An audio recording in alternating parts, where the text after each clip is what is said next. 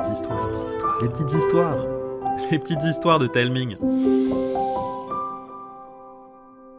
Coucou, je n'en reviens pas que le troisième mois de l'année est déjà commencé. Et j'ai une bonne nouvelle, Karine revient.